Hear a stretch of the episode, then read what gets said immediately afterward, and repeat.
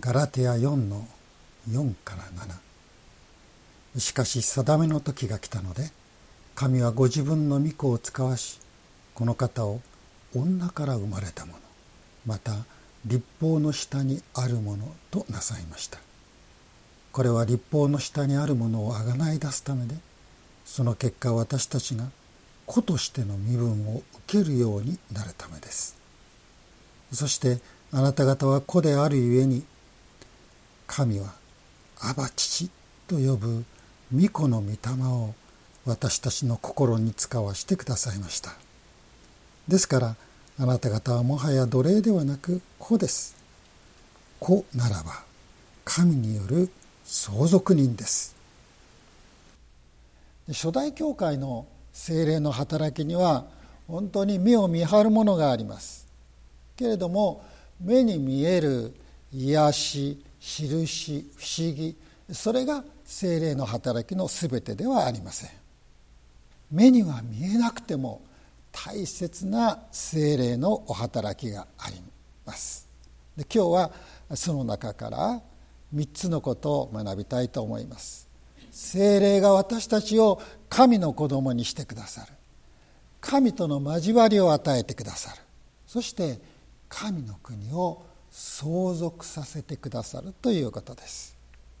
第一に精霊は信じる者を神の子供にしてくださいます。人は神の形に作られました。けれども罪によってそれを失ってしまいました。神様はそういう人間を憐れんでイエス・キリストを信じることによって人がもう一度神様の形に作り直されるようにしてくださったのです。神の子供として神の形を持って新しく産んでくださる。それをしてくださるのが聖霊なる神様なのです。イエス様はユダヤの指導者のニコデモという人にこう言われました「まことにまことにあなたに告げます。人は新しく生まれなければ神の国を見ることはできません。私たちはよく言いますね。生まれ変わったつもりでやり直します。でも心を少しばかり入れ替えたところで私たちは神の国に入ることができない。救われることができない。自分を救うことはできないのです。私たちは全く新しいものにならなければなりません。ニコデモはユダヤの指導者でした。本当に知恵も知識もある経験もある人でしたけれどもイエス様のこのお言葉を理解することができませんでした。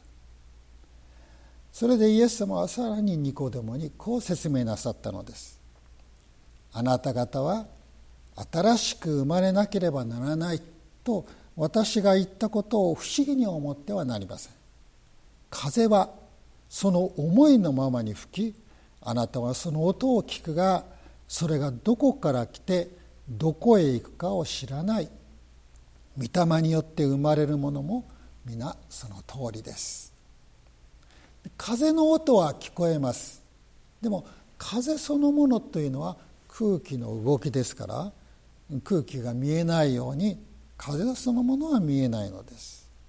そのように精霊が私たちを作り変えて神の子供として新しく産んでくださるというのも人の目には隠されたことです。しかし精霊によって生まれたものはやがて自分が神の子であるということを知るようになります。それを自覚して確信するようになります。神の子供としての性質が徐々に現れてくるようになります。それがその人の生活の中に見えるようになってくる。その人の人生を変えていくわけです。そのように精霊の見えない働きがイエス・キリストを信じる人の人生の中に見える形で現れてくることによって私たちは精霊が働いておられるということを知ることができる。私たちを神の子供として神の形を持ったものとして新しく生んでくださる。これは精霊の働きの中で一番大切なものです。私たち誰も精霊の働きと聞くとあの精霊の知恵が私のうちに満ちたらいいのにとかあの精霊の素晴らしい力が私に与えられればいいのにとかそう願います。そして全てのクリスチャンのゴールは愛喜び平安寛容親切善意誠実柔和自制というこの精霊の実を私たちの人生の中に豊かに実らせること。そのことを願い求めます。全て良い願いです。けれどもそうしたことに進む前に皆さん私たちは新しく生まれていなければならないのです。枯れ木にいろいろデコレーションをしてですねきれいにすることはできますよ。でも枯れた木は実を結ぶことはないのです。私たちは生きた木になって初めてその精霊の素晴らしい実を結ぶことができます。新しく生まれている。これを聖書では神聖ボーナゲインと言いますけれどもここから私たちは出発します。日本語で赤ちゃんは正式に新生児というんでしょうね。私たちクリスチャンは本当の意味で申請したもの生まれ変わったもの神様から精霊によって神の子供として産んでもらったものとして本当の意味で申請した子供という意味で新生児であるはずですしそうでなければならないと思います。精霊によって新しく生まれている。ここからスタートしましょう。命がなかったら成長もないのです。自分を磨いて努力して自分を向上させてあるところまで行ったら神の子供にしていただけるというのではないんです。それと逆です。神の子供として生まれたから神の子供として初めて成長できるのです。神の子供というのは身分です。地位ではありません。地位というのは、まあ、例えばいろんな支店のマネージャーになる。一つの地位ですね。トップに行くと大企業の CEO になる。それも地位です。みんなそこに努力して人々はそこに登っていってその地位を獲得したわけですね。もし神の子供が地位だとしたら私たちは一生懸命努力してある一定のところまで上り詰めなければ神の子供になれないということになります。でも神様は私たちに神の子供を身分として与えてくださいました。身分というのは生まれることによっているものです。イギリスには王室がありますがその王室の王子や王女になる努力してなれますか？なれません。その王室に生まれなければならないのです。生まれがその身分を決定するわけです。アメリカは市民の国ですから生まれによって区別はありません。けれども私たち外国から来た者は何年も待って書類をいっぱい書いてそして費用を払って試験を受けて宣誓をしてそれでやっとアメリカ市民になれました。けれどもアメリカで生まれた人が生まれつき市民です。18歳になったら投票権が与えられる。神の子供になるのも同じです。神から生まれたら神の子供です。私たちは神に産んでいただいて初めて神の子供になり神の国の市民となるのです。今日の聖書の箇所ガラテヤの4の4と5はこう言っていますね。しかし定めの時が来たので神はご自分の御子を使わしこの方を女から生まれたものまた立法の下にあるものとなさいました。それは立法の下にあるものをあがない出すためでその結果私たちが子としての身分を受けるようになるためです。神の御子イエス・キリストが私たちが神の子になるための一切のことをもう成し遂げてくださいました。私たちがしなければならないことはそのイエス様がしてくださった救いをただいただくだけです。受け取るだけです。ヨハネ1の12にこう書いてあります。しかしこの方を受け入れた人々すなわちその名を信じた人々には神の子供とされる特権をお与えになった。そうです。イエス・キリストを信じるだけでいいのいうのです。そうすれば精霊が信じるものを神のことしてくださいます。第二に精霊は神の子供たちに神様との交わりを与えてくれます。6節。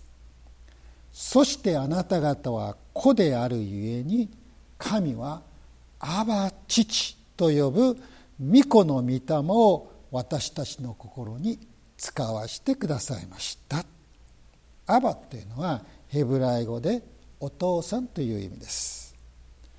神様の御子であるイエス様は常に神様をアバ父と呼んでいらっしゃいました。そして弟子たちにも我らの父と呼んでいいんだよ。そう呼びなさいと教えてくださいました。イエス様は復活の後私は私の父またあなた方の父私の神またあなた方の神のもとに登るとそうおっしゃいました。イエス様を信じる者はイエス様と共通の父父なる神様を天に持つようになるのです。そして精霊は神の子供たちの内側に住んで神様に向かって「父よ」と呼ぶその叫びこれは祈りですけれどもそれを私たちに与えてくださるわけです。でどこの国でもお父さんお母さんというのはどれも短い言葉ですね。英語では dad まあイタリア語ではパパママですね。韓国語ではアボジ主に。ヘブライ語ではアバインマです。赤ちゃんがアバアバとかマーマーとかというその最初に発生する音でお父さんお母さんが表されているわけです。信じたばかりの人は誰もまだ赤ちゃんです。いきなり大人の立派な信仰者として生まれてくる人は誰もありません。イエス様を信じました。神の子として生まれました。でもまだ赤ちゃんです。ですから最初は神様にお祈りしなさいって言われても何をどう祈っていいか分かりません。しかしたとえ赤ちゃんでも「アバ」と言ってお父さんと呼ぶことができるように精霊によって生まれた者は誰でも神様を父よと呼んで祈ることができるのです。精霊が祈らせてくださいます。である人が牧師にこんな悩みを打ち上げていました。私の父親は酒癖が悪くいつも母親を叩いていました。ですから神様を父よと呼んで祈りなさいって言われてもなかなかその気持ちになれないんです。牧師はこう答えましたあなたの気持ちはよくわかりますよ。私も母が再婚して義理の父と生活するようになった時長い間お父さんと呼べませんでした。けれどもこの新しいお父さんが本当に私のことを愛してくれているということが分かった時心から「お父さん」と呼ぶことができるようになりました。普通は子供が親を取り替えるということはできないんですけれど。クリスチャンには親替えができるんですよ。神様をあなたの父親にしていませんか？あなたもきっと神様を父よ。心から呼ぶことができるようになりますよ。それが牧師のアドバイスでした。その人は牧師の言葉の通りやがて神様を父よと呼ぶことができるその素晴らしさを見いだしたのです。そして神様を父よと呼ぶことによってこの人の心は癒されていったのです。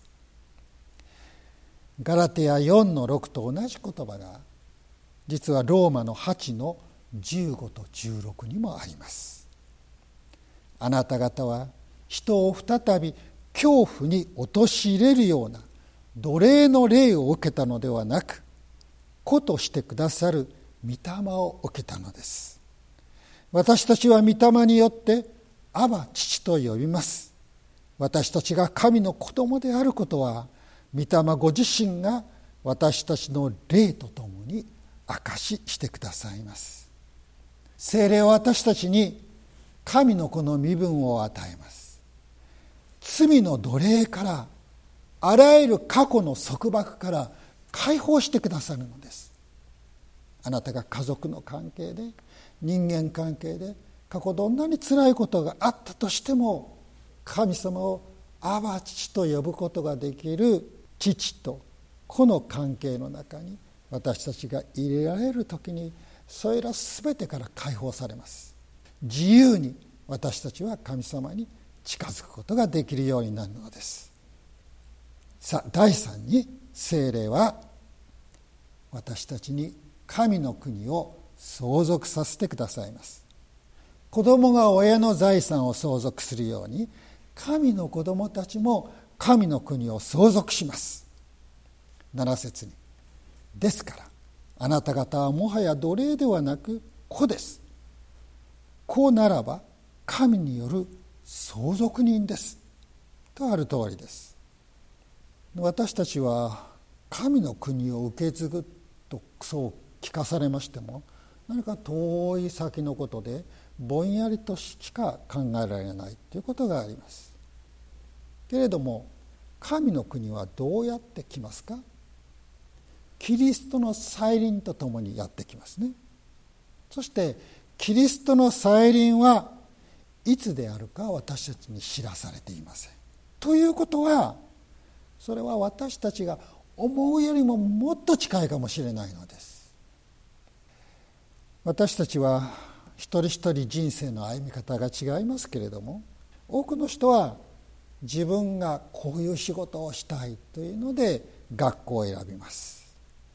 そして学校にいる間にもう就職活動をするわけですね。そして、えー、就職したらその次は結婚のことを考えます。結婚したら子育てのことを考えます。で子育てが終わる頃には老後のことを考え始めるわけです。いつも何年か先のことを考えながら人生を送っています。やがて来るもののことを考えて準備をしているわけです。では老後の後はどうなさいますか？と聞きますと多くの人は答えを知らないのです。その準備をしていません。でもイエス様を信じる者は老後の後知ってますね。私たちは神の国に行くのです。地上の人生は神の国への準備なんです。多くの人たちが先のことやがて来ることのために準備しているように私たち神様を信じる者神の国を待ち望む者は神の国への準備ができていなければならないと思います。将来の保証があるかどうか準備ができているかどうかで今をどう生きるかが決まってくるわけです。神様は素晴らしいことに神の子供たちに神の国を受け継ぐ保証を与えてくださっています。そしてその保証が精霊なのです。エペソ1の13と14にこう書かれています。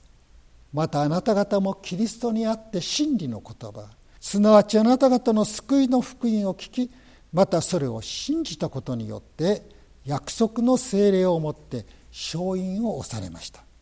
精霊は私たちが御国を受け継ぐことの保証であられます。そう書かれています。精霊の勝因という言葉があるんですがこの勝因というのはその牧場で自分たちの家畜であるということをですね区別するために、まあ、ちょっとひどい話ですが焼きごてにその牧場の名前を刻みまして動物の皮膚にやけどをさせてその跡を残すわけですね。夜勤をしたわけです、まあ、現代では IC チップはが使われます。この耳のところにそのタグをつけたり体に埋め込んだりする。そういうわけですが同じように私たちは精霊の夜勤を受けています。精霊のチップが私たちの中に埋め込まれているのです。私たちが神のものである。神の子供でありやがて神の国を相続するその保証を精霊によって与えられているのです。神の国を相続するのはまた将来のことだけではありません。今ここで私たちは神の国を体験することができます。天に積んだ宝は神の国では何万倍にもなるでしょう。でも地上でもその配当を受けると聖書は教えています。聖書に明かしされているように神様に従った人は皆満ち足りた人生を送っています。たとえ貧しさの中にあったとしても信仰に富むものにされています。信仰による知恵力命喜びに満たされて生涯を送っています。教会に集う私たちは皆生まれた国もそして出身地も違います。境遇はみんなバラバラです。けれども信仰者たちには共通したものがある。礼拝に集まるために私たちはそれを感じますね。私たちは皆同じ父の子供です。神の家族です。私たちは皆声を揃えて全能の父なる神様を告白します。主の祈りで天に増します。我らの父よと一緒に祈ることができるのです。私たちの来たところはみんな違います。出てきたところは違います。でも行くところは同じなんです。それは天です。地上の国籍は違っても同じ天で生まれたもの。私たちは皆祖国に帰るのです。精霊はペンテコステにこの地上に降りてこられ世界の救いのために今も働いておられます。精霊がこの神の家族をもっと多く生み出してくださるように神様を父よと呼んで礼拝する人を増やしてくださるように神の国を目指して旅する。その人々を加えてくださるようにと祈ろうではありませんか。そしてこの精霊の働きを日々に体験して神様を崇めるものになりたいと思います。お祈りをお捧げしましょう。私たちに精霊をお与えくださった主なる神様今日のペンテコステに私たちのために精霊がしてくださったことをいくつか確認することができました。ありがとうございます。精霊は今も私たちとこの世界のために働き続けてくださっています。私たちは小さい者たちです。力のない者たちです。でもそのことを嘆くのではなく精霊の力強いお働きに信頼して歩み始めることができますように主イエスキリストのお名前で祈ります。アーメン